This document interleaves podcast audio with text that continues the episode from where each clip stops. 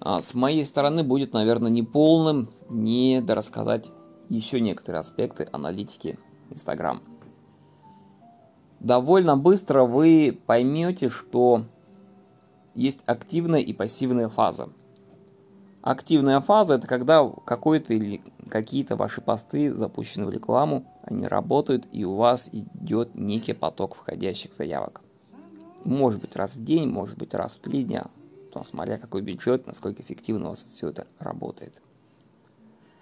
Пассивная фаза, когда вы уехали отдыхать. Наступило лето, вы собрали вещи и уехали куда-нибудь там на Канары, на Бали на 2-3 месяца, и в это время вы не планируете работать совсем никак. В это время вы отключили всякую рекламу и просто забыли про Инстаграм, занимаетесь своей жизнью.